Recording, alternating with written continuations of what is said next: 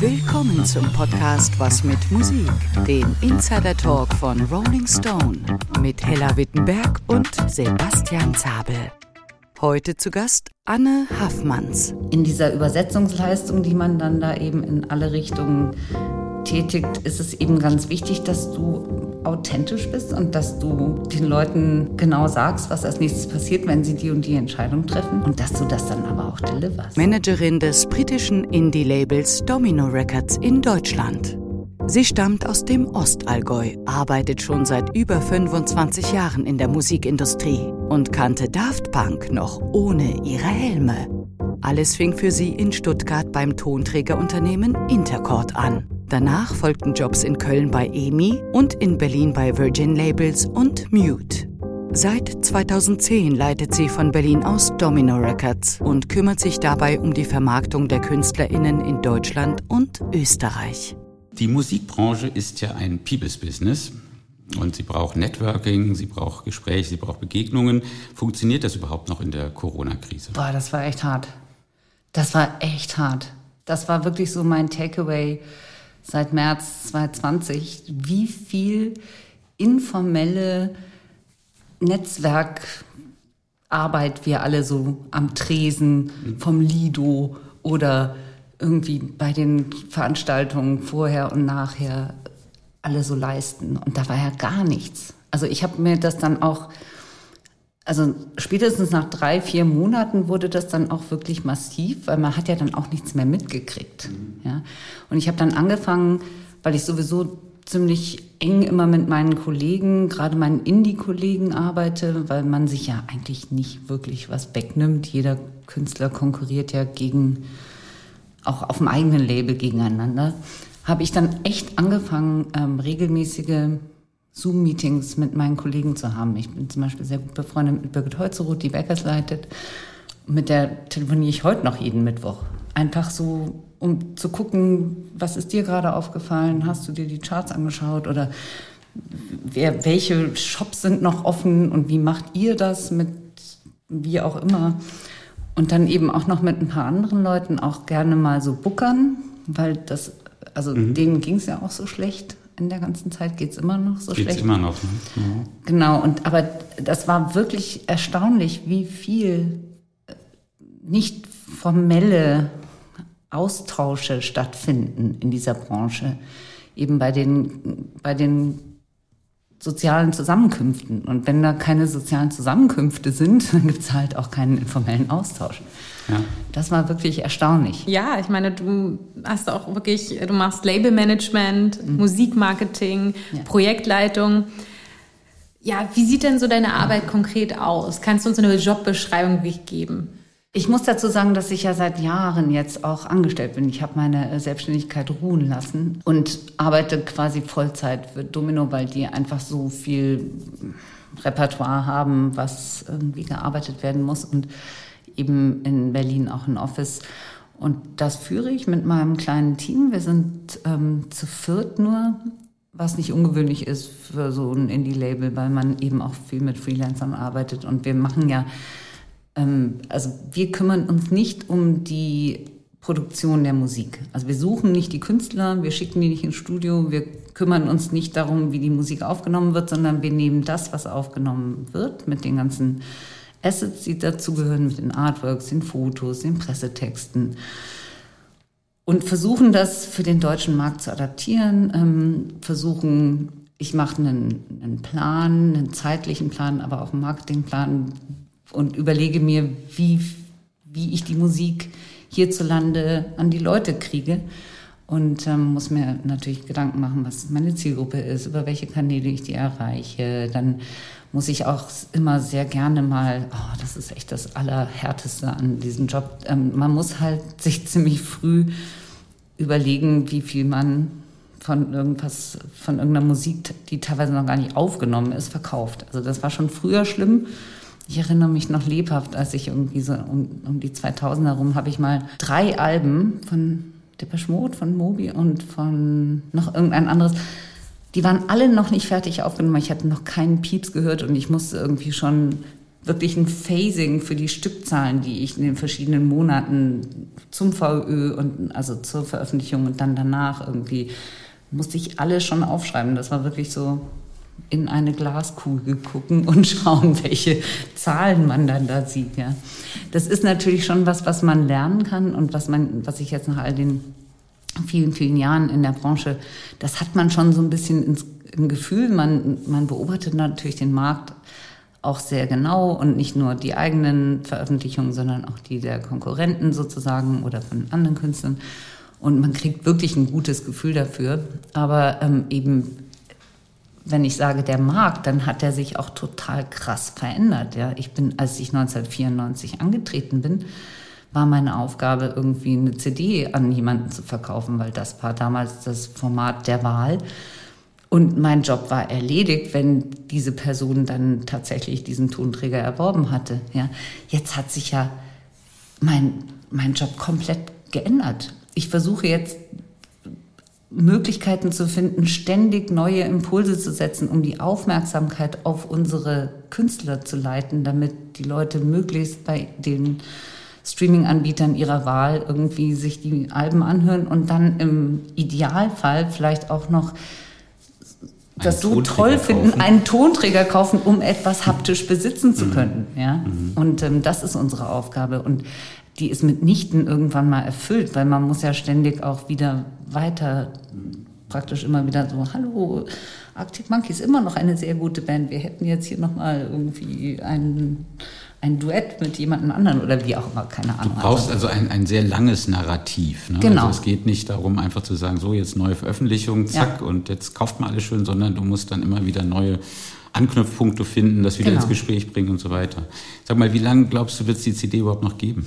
Das ist eine gute Frage. Also meine Projektionen werden immer geringer und geringer und geringer, mhm. aber es gibt sie auch immer noch. Mhm. Also ähm, ich denke, also ich lehne mich jetzt mal weiter aus dem Fenster. Ich habe da nämlich neulich mal auch selber drüber nachgedacht, ähm, ob das jemals, äh, ob der CD jemals so eine, eine Nachgeschichte und so eine Renaissance kommen wird wie der, wie der Vinylschallplatte, was ich mhm. schlicht und ergreifend nicht glaube.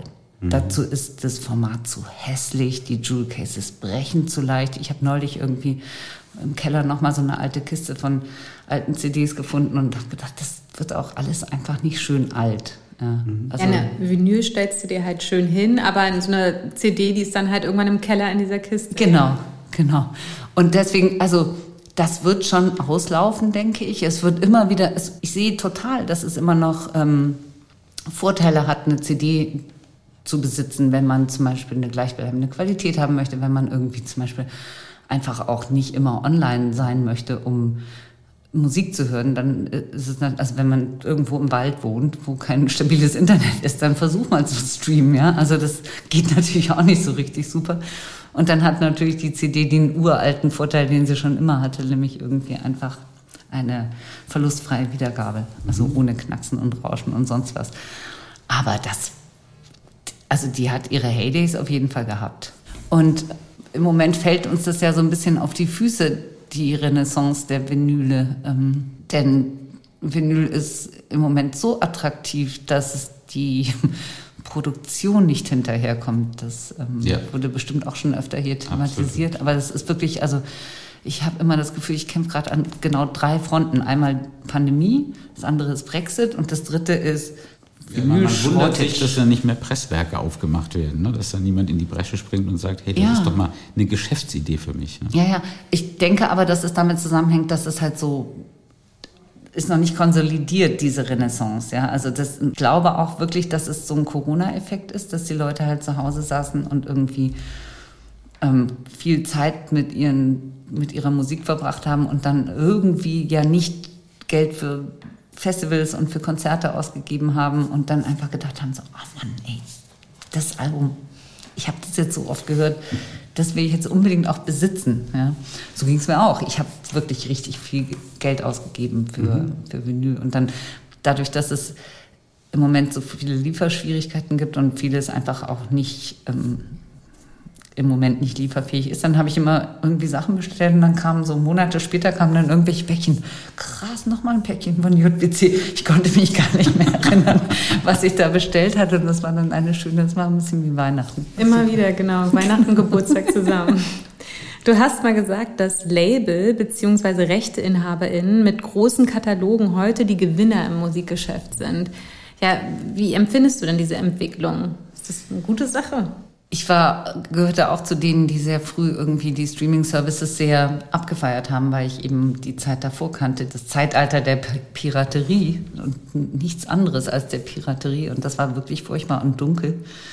Und da haben wir alle Kontrolle verloren. Also auch die Kontrolle über die Information darüber, wer überhaupt die Musik hört. Ja, weil wenn die Leute nur noch Festplatten tauschen, da gibt's ja keine, kannst du nicht mehr herausfinden, wer was hört und wie populär was ist. Und ähm, Jetzt ist es aber eben, sind wir an einem anderen Punkt, wo die Durchsetzung mit ähm, Abo-Inhabern für Streaming-Services eben so groß ist, dass es im Prinzip jetzt schon alles wieder einigermaßen funktionieren sollte. Natürlich sind noch nicht die Einnahmen bei den Künstlern irgendwie ausgeglichen zu dem, wie es früher einmal war. Ja, aber wir leben jetzt in dieser Streaming-Economy und da müssen wir jetzt irgendwie ganz dringend dran, weil das kann nicht sein, dass das weiterhin wie auf der Börse gehandhabt wird. Und die, die am, am erfolgreichsten sind, kriegen am meisten Geld. Das, das wird nicht laufen. Ähm, ich habe dieses Zitat auch, ähm, also ich stehe da immer noch zu, das ist so. Also international aufgestellte Label, die Rechte international auswerten können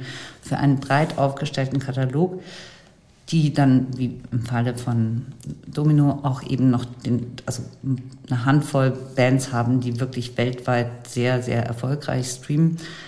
Da muss man sich keine Sorgen machen, weil auch, die, auch der Longtail unseres Katalogs, der bringt vielleicht nicht so viele Einnahmen durch Streaming. Ja? Aber wir haben ja auch die, also bei vielen Künstlern haben wir auch noch die Verlagsrechte und wir kriegen Recordingrechte, wenn, wenn es benutzt wird in Film, Fernsehen und sonst wo oder ähm, öffentlich aufgeführt wird. Und das ist einfach ein großes Pfund. Aber wie gesagt, ich möchte einschränkend dazu sagen, das ist bei einem Label, was irgendwie jetzt seit knapp 25 Jahren im Markt ist, ist es auch kein Wunder, wenn, wenn man das geschafft hat, irgendwie einen Katalog zu akkumulieren, der so vielfältig und so breit gestreut ist. Die Frage ist halt, was macht man heutzutage, wenn man neu anfängt? Ja, wenn man keinen Katalog hat. Ja, das ist halt, das ist wirklich schwierig. Und alleine von Einnahmen aus dem Streaming versuchen, sein Leben zu fristen, das äh, gelingt einem nicht. Und dann auch noch ein Label aufzubauen mhm. damit, irgendwie, das ist wirklich schwierig. Da muss man schon ein sehr gutes Händchen für haben und sehr schnellen Erfolg. Also gibt's auch alles? Gibt's mhm. natürlich auch alles. Also werden auch heutzutage Labels gegründet. Hier mein ehemaliger Mitarbeiter vom Rolling Stone, Martin Hosbach, hat zum Beispiel irgendwie den Schritt oh gewagt, yes. ein, ein Label zu gründen ähm, unter seinem eigenen Namen. Und da, ich habe gerade am Wochenende eine, eine Künstlerin gesehen, Tara Noam Doyle. Ich war wirklich total, ich war hin und weg. Ich fand die super. Na, der radelt ja auch äh, einmal durch Berlin, um die Platten dann an Mann und Frau zu bringen, ne? Genau, genau. Der reißt sich richtig den Arsch auf für ja, seine Musiker. Das ist genau die Herangehensweise. Und hat einen genialen Labelnamen, das finde ich auch. Ja.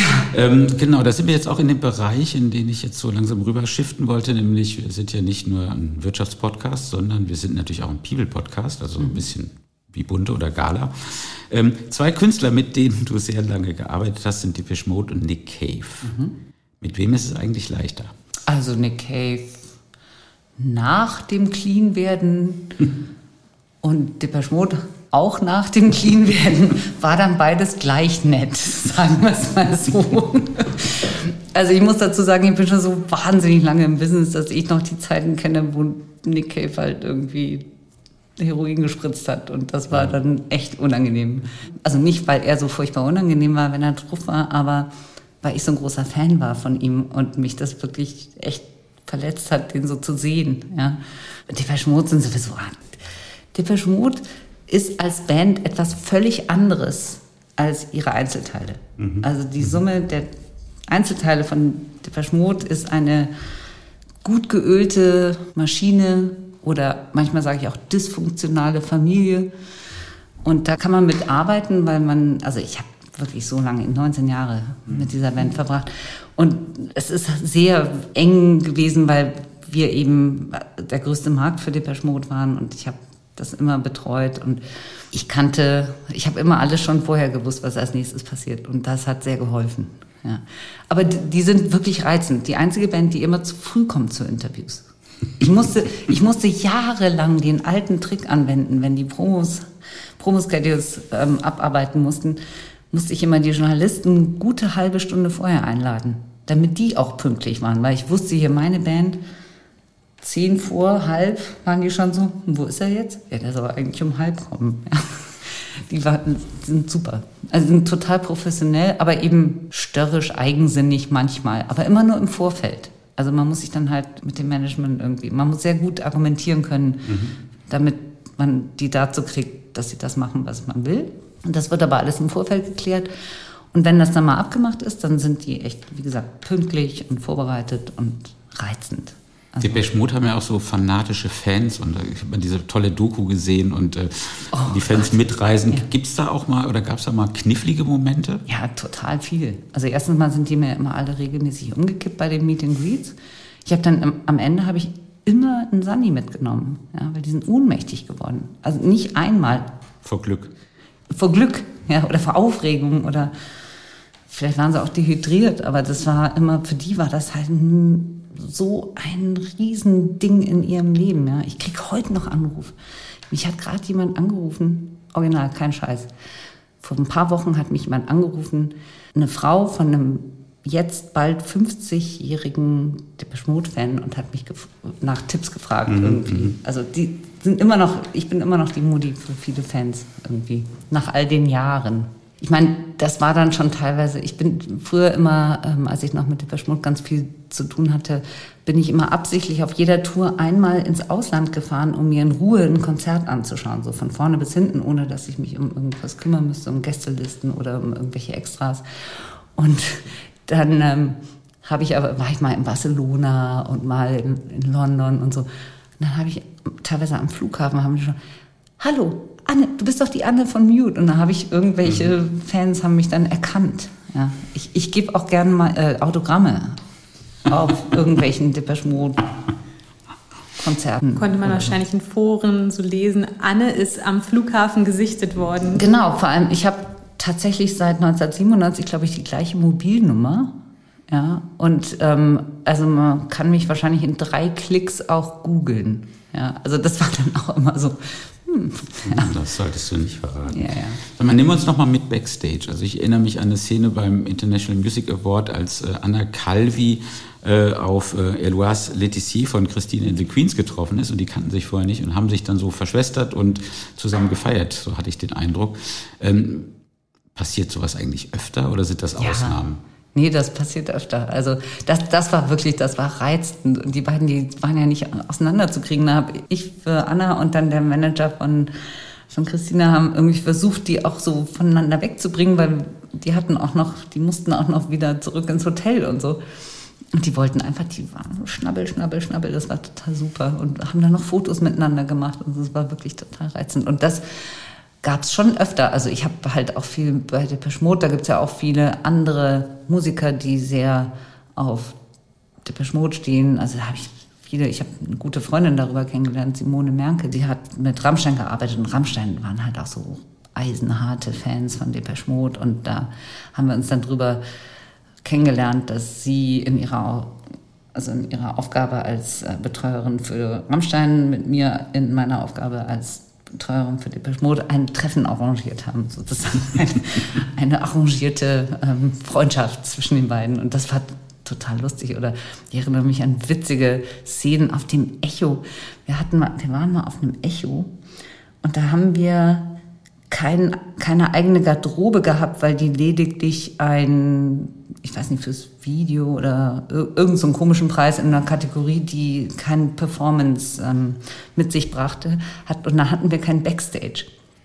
Alle anderen hatten einen, die sind nämlich da, haben da alle gearbeitet und sind aufgetreten.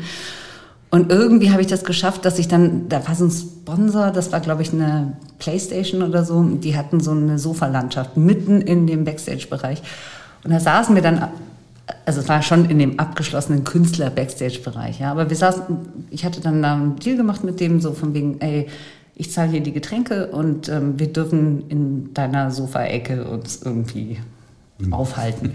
Und dann saßen wir aber so in der Mitte von, von diesem Backstage, dass dann alle anderen auftretenden Künstler plötzlich, guck mal, da sitzt der Beschmut. Und, so, und dann kamen dann Leute so wie Scooter und Marius Müller-Westernhagen und alle möglichen Leute kamen dann und, und hier Michael Stipe war da und, und ach so, und Robbie Williams, mit dem habe ich dann, weil ich saß irgendwie neben Martin Gore und ähm, Robbie Williams hat sich dann zu Martin gesetzt, also so quasi zwischen mich und Martin. Und ich so, guck so und sehe nur so eine, so eine, so eine Tätowierung auf hinten und denke mir, die hast du schon mal irgendwo gesehen, aber das ist halt Robbie Williams.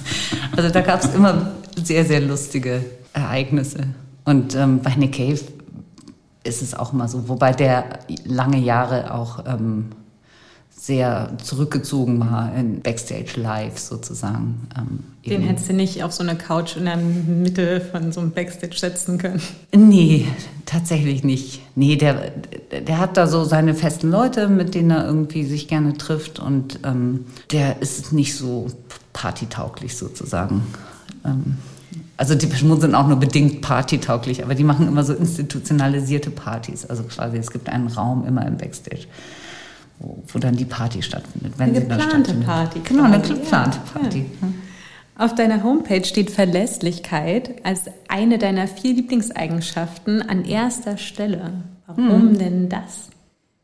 Na, ich finde, das ist, also kann ich jetzt mit dem Abstand meiner langen Erfahrung sagen, das ist schon eine wahnsinnig wichtige Eigenschaft, dass man sich ähm, auf Leute verlassen kann, auf das, was, was die sagen und was sie für dich machen wollen. Ja. Und das ist, glaube ich, auch das, was, was mir geholfen hat, den Respekt meiner Künstler irgendwie zu erarbeiten, in den meisten Fällen, weil ich eben keine komischen Versprechungen gemacht habe. Ja. Und ähm, das ist, also ich sehe ja meinen Job auch so, ich bin eigentlich bin ich ein Übersetzer. Ich übersetze die Bedürfnisse des Marktes und der Konsumenten an die Musiker und deren Manager und vielleicht auch der NAs oder so und versuche einfach die beiden Welten miteinander zu vereinen, weil ich habe ja Zeit meiner Karriere irgendwie immer mit Musik, mit Musikern gearbeitet und mit Musik, die nicht unbedingt markt mhm. tauglicher Pop war. Ja, also da musste man ja auch immer Kompromisse finden. Ja, das ist ja viel von der Musik ist erfolgreich geworden, obwohl sie so ein bisschen schräg oder ein bisschen anders oder ein bisschen neuer war als andere Musik, die Leute schon immer gut fanden. Und ähm, in dieser Übersetzungsleistung, die man dann da eben in alle Richtungen tätigt, ist es eben ganz wichtig, dass du authentisch bist und dass du den Leuten genau sagst, was als nächstes passiert, wenn sie die und die Entscheidung treffen. Und dass du das dann aber auch deliverst. Mhm. Ja, deswegen Verlässlichkeit im Sinne von keine heiße Luft, mhm. keine faulen Versprechungen, auch keine faulen Kompromisse. No Bullshit. No Bullshit, mhm. genau. Und aber Wahrscheinlich riechst du das dann auch schon, oder? Wenn dann eben wirklich da eigentlich nur heiße ja. Luft dahinter ist. Ja, ja. Also erstens mal rieche ich das, aber vor allem, wer das noch viel deutlicher riecht, sind die Künstler. Also ich habe wirklich fast ausnahmslos mit Künstlern gearbeitet, die dann sehr, sehr, sehr feines, die sehr feine Antennen haben dafür, wann die Leute einfach nur einen Spruch machen und irgendwie für den kurzfristigen Gewinn irgendwie irgendwas erzählen, das Blaue vom Himmel versprechen, was sie dann überhaupt nicht einlösen können. Und das dadurch, dass ich ja bei beiden Labels, für die ich bisher gearbeitet habe, also bei dem einen 19 Jahre lang, beim anderen bin ich jetzt im 11. Jahr, ja, die haben sich teilweise überschnitten, weil ich irgendwie sechs Jahre lang beide Labels betreut habe, also Mute und Domino. Und da habe ich eben die große, den, also wirklich, das, das sehe ich als absolutes Privileg, dass ich sehr viele Künstlerkarrieren wirklich von Tag eins an betreut habe und das über einen langen Zeitraum. Ja, das ist mir mit Goldtrap so gegangen, das geht mir jetzt gerade mit Villagers so, Anna Calvi, super Beispiel. Ähm, also Leute wirklich von erstes Konzert vor großem internationalen Publikum oder im Ausland bis zu, keine Ahnung, Awards und so weiter und so fort, wie mit Anna Calvi. Mhm. Und das ist wirklich was, wo du dir das nicht leisten kannst, dass du einmal, also einen Kompromiss eingehst mit der eigentlichen Wahrheit. Ja? Also, weil natürlich, du triffst die Leute immer wieder, ja, im Abstand, vielleicht nur im Abstand von zwei Jahren oder drei. Aber klar, die erinnern sich. Und das, wenn, wenn du einmal denen irgendwie das Blaue vom Himmel versprochen hast und du konntest es nicht einhalten, ja, die werden dir nicht nochmal glauben. Ja. Ja. Deswegen war das immer, das war immer das Korrektiv. Also das, ich musste mich da immer hinstellen und meinen Künstlern glaubhaft versichern, dass das wirklich meine Überzeugung ist, dass ich das wirklich gut finde, wenn sie das tun, weil das ihre Karriere befördert. Entstehen denn bei deinem Job Freundschaften?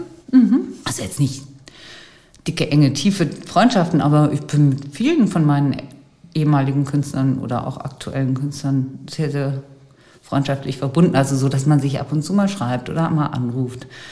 Richard Holly, der immer behauptet, er wäre so furchtbar alt und der ist genauso alt wie ich. Richard Holly ist genau auch 1966 geboren und ich, ich hörte ganz oft bei seinen Interviews zu, weil wir das gerne auch mal bei mir zu Hause gemacht haben. Der hatte so eine Aversion gegen Hotelzimmer und ähm, hat er immer erzählt, wie alt er wäre. Und ich war so, Alter, du bist genauso alt wie ich. Weiß er das auch? Ja, natürlich weiß er das. Hat Na, er trotzdem hallo. immer mit kokettiert. Jetzt hast du gerade schon äh, davon gesprochen, dass dann auch mal so Release-Events auch bei dir zu Hause stattfinden. Und ja, wenn jetzt nicht gerade Pandemie ist, glaube ich, ist das auch immer noch so der Fall. Aber da verschwimmen ja schon die Grenzen so zwischen Arbeit und äh, Freizeit.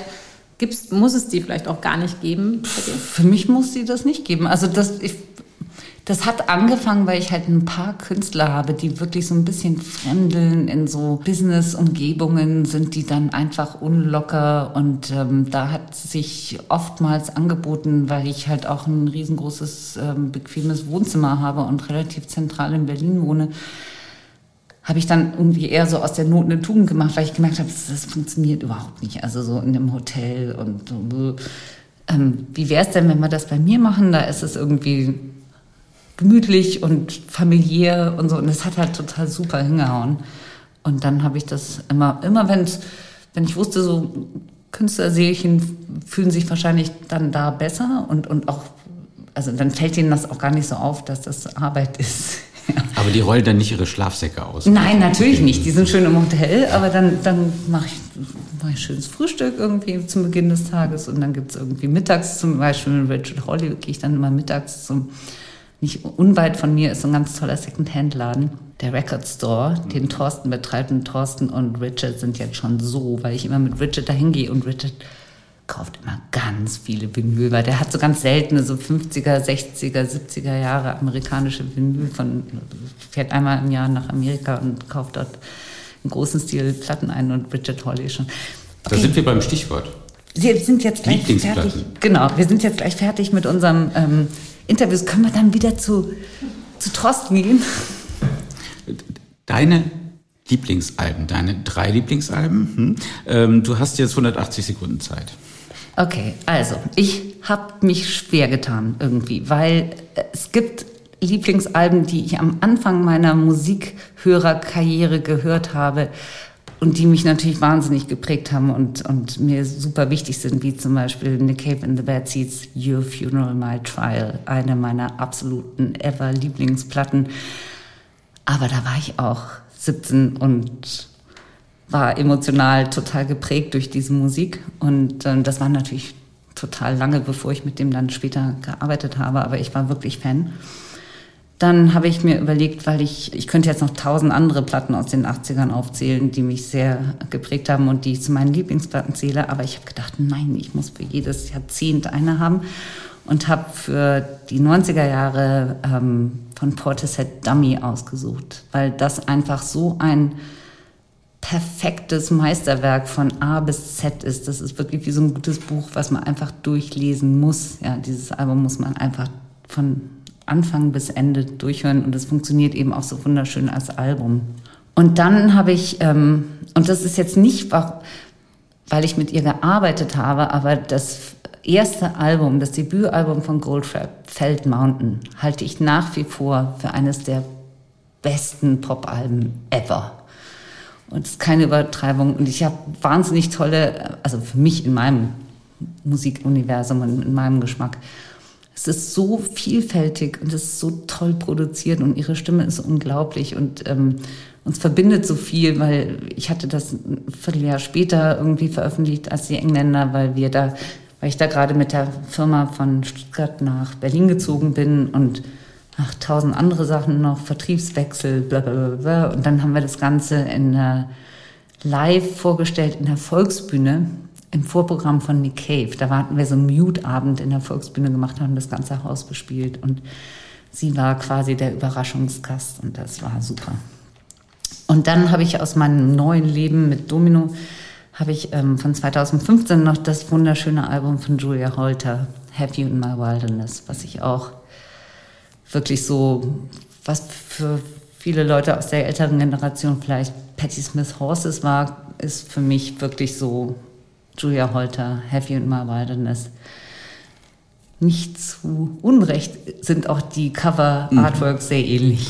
Da gehe ich total mit. Ich habe nämlich seinerzeit das Rave Review im Rolling Stone zu dem Album geschrieben. Ne? Du warst es. Ja, ich weiß. Super.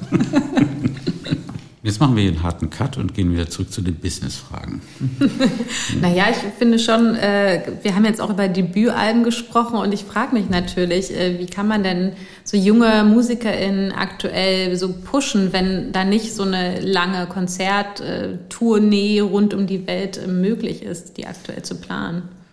Das war echt, das ist wahnsinnig schwierig und ähm, ich bin mir sicher, also allein aus meinem Bereich äh, kann ich das schon sehen, dass einige, also wir haben in der ähm, letztjährigen, im letztjährigen Lockdown haben wir eine neue Künstlerin lanciert, Ila Meines, eine elektronische Musikerin aus Kolumbien, die mit analogen, Album. ja, ganz toll, analoge Synthesizer und tolle Modular Synths. Und da haben wir lange drüber nachgedacht, weil die hatte, eigentlich war das Setup perfekt gewesen. Sie hatte den Sommer 2020 mit lauter so Tastemaker Festival Auftritten, natürlich am Nachmittag, aber immerhin, sie war auf den Postern. Irgendwie hatte sie alles voll gebucht und dann ist das alles abgesagt worden. Und die Platte sollte im Oktober kommen. Danach sollte sie dann irgendwie äh, auftreten und wir hatten noch so zwei, drei Showcases, eins in Belgien, glaube ich, eins in Holland und eins in Berlin eigentlich ausgemacht, alles gecancelt und dann hat zum Glück mein Chef gesagt, ey, wir machen das jetzt trotzdem. Du kannst auch die Künstler nicht mit so einem fertigen Album, zumal ein Debütalbum, was dann schon sowieso schon gefühlt anderthalb Jahre in ihrem Kopf rumschwirrt und schon vielleicht ein halbes Jahr aufgenommen ist. Dann noch mal zwei Jahre warten. Dann noch mal zwei Jahre warten, nur weil Pandemie. Ja, und dann haben wir es einfach trotzdem gemacht und haben halt versucht, uns irgendwie auf die digitalen Kanäle zu stürzen und ähm, sehr viel mehr Geld in digitale Werbung in der Hoffnung, Aufmerksamkeit zu erreichen, gesteckt. Welche Themen werden denn in den nächsten Jahren verstärkt in den Vordergrund rücken? Streaming Income. Das wird das eine große Thema sein. Mhm. Das hart auch Punkt. noch der Lösung. Aber es gibt also ja es ist, ich meine, ich habe das alle schon kommen und gehen sehen. Die Musikindustrie brauchte immer schon Allianzen. Ja, die hat es immer nicht selber hingekriegt ich erinnere an die MP3 mhm. Ja? Da musste erst ein iTunes kommen und sagen, wir zeigen euch mal, wie es geht. Ja? Ist ja auch nichts dagegen einzuwenden. Ja? Bloß mit schöner Regelmäßigkeit hat sich die Industrie dann immer sehr schnell von ihren Partnern komplett abhängig gemacht. Ja? Wie das bei MTV und den Videos gegangen ist und wie das bei MP3s und, den, und iTunes war und wie das jetzt mit dem Streaming und Spotify ist. Ja, also da muss man, muss man ran.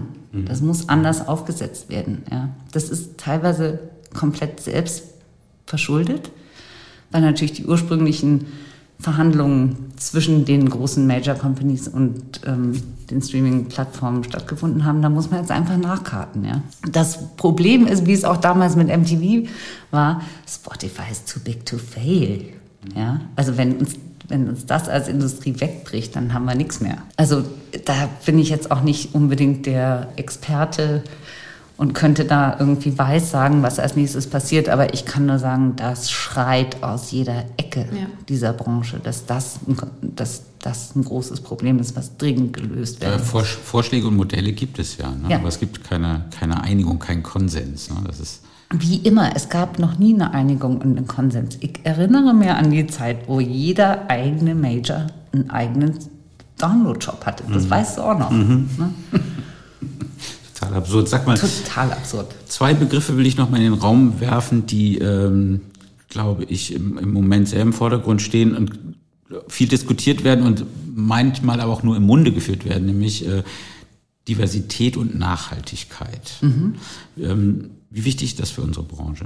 Also Diversität finde ich schon ist echt wichtig. Ähm, ich arbeite für ein Label, was von einem alten weißen Mann geführt wird. Die Wahrscheinlichkeit, dass der plötzlich total divers scheint, ist relativ unwahrscheinlich, wobei wir schon immer auch viele non-binary People irgendwie unter unseren Künstlern hatten und auch den einen oder anderen People of Color. Ähm, aber es ist einfach nun mal sehr stark von dem, von dem Geist und der Musik, musikalischen Richtung von, von unserem Chef, der eben auch der Haupt-A&A ist, geprägt. Ich denke aber generell, es ist so spannend, was da an allen Ecken und Enden in der Musik passiert. Und ich finde, dass wir müssen, also gerade auch diese ganze LGBTQ-Plus-Community, die ist so eifrig und interessiert und da gibt es so tolle Netzwerke, die völlig unter unter meinem Hetero-Radar laufen, ja, die, was ich voll spannend finde. Und ähm, ich glaube, das muss eben, also Diversität ist einfach ein Muss für ein vollsortimenter großes Label, würde ich mal sagen. Ja, also muss einfach auch in jede Ecke der, der Musik gucken und äh, die Protagonisten müssen eben auch aus allen Ecken des Lebens kommen und der Vorlieben. Und die Mitarbeiter dann aber auch. Ne? Die Mitarbeiter auch, genau. Mhm. Und das finde ich auch, das ist fast noch wichtiger als die Künstler, weil da stinkt der Fisch vom Kopf. Also wenn du dann nur weiße, mhm. heteronormative Menschen in einer Plattenfirma hast, dann ist die Wahrscheinlichkeit, dass die sehr gut mit einem Transgender, Half Jamaican, Half irgendwas Asian irgendwie zurechtkommen, ist relativ unwahrscheinlich. Das sind einfach Themen, die hat, die müssen angesprochen werden und die müssen vielleicht auch quotiert werden, weiß ich nicht. Ja. Aber Nachhaltigkeit war jetzt eher so hinten bei dir Na, Nachhaltigkeit, ähm, klar, da können wir uns mal alle irgendwie überlegen, wie nachhaltig es ist, dass wir ständig online sind und diese ganzen Energiekosten verursachen durch unsere ständige Streamerei von allem. Ja, also mhm. ich finde, bevor man jetzt anfängt, irgendwie auf Biegen und Brechen zum Beispiel Tonträger nachhaltiger zu produzieren, ähm, sollte man wirklich am eigenen Medienkonsum ähm, etwas sparen und und nachts den Strom ausstellen und die Geräte nicht auf Standby haben und so. Da ist echt sehr viel mehr gewonnen. Wobei mich jetzt wahrscheinlich alle Green, wie auch immer, Leute äh, steinigen werden, denn es gibt natürlich auch Initiativen für grüne Festivals, mhm. für Nachhalt. Also im, im Live-Business ist das ein totales Issue, ja, weil das ist natürlich irgendwie da kannst du an so vielen Stellschrauben, also von den Reisen angefangen, muss das immer alles per Flugzeug sein. Irgendwie können die Sachen nicht geshared werden, anstatt irgendwie mitgenommen in großen, riesigen LKWs irgendwie durch die halbe Welt äh, geschifft werden und so. Da gibt's viel mehr Ansatzpunkte. Also in, in einer normalen Plattenfirma irgendwie so oder im Label, so wie ich, wo ich arbeite, sehe ich das mit der Nachhaltigkeit ein bisschen schwieriger umzusetzen. Ja, natürlich kann man auch versuchen auf äh, also wir haben jetzt alle ja gezwungenermaßen auf die, auf die Geschäftsreisen verzichtet und das geht ja wunderbar. Also wir können uns in Firmenstärke quasi per Zoom treffen. Ja, mhm. ist überhaupt gar kein Thema. Und ich glaube, da muss ein Umdenken auch stattfinden, wobei wir jetzt nie so, wir sind nicht so exzessiv gereist. Ja, also. Blöd wird's nur da, wo man sagt, hey, wir können uns eigentlich das sparen, dass äh, der Journalist oder die Journalistin den Künstler persönlich trifft. Äh, ja. Weil geht ja auch super per Zoom und Telefon. Ne? Also das ist ja. da, da, da, darf man sich nicht hinter Nachhaltigkeit verstecken. Ne? Nee, nee, also und das, das finde ich auch total, also das würde bei uns auch nie durchgehen. Mhm. Also wir sind ganz im Gegenteil, also das, da sind wir alle komplett der Meinung, dass das persönliche Treffen mhm. zwischen Medien und Künstlern ist, das ist da, wo es funkt oder auch nicht. Ja, das kannst du nicht so gut nachstellen per Zoom oder Teams oder was auch immer. Das freut mich zu hören und ich würde jetzt noch, bevor ich dann gleich äh, die Cocktails mixe, ähm, noch einen, einen letzten Begriff einführen, nämlich Solidarität. Der ist so ein bisschen aus der Mode gekommen eigentlich in den letzten Jahren, aber in Corona-Zeiten erinnert man sich wieder ja. daran.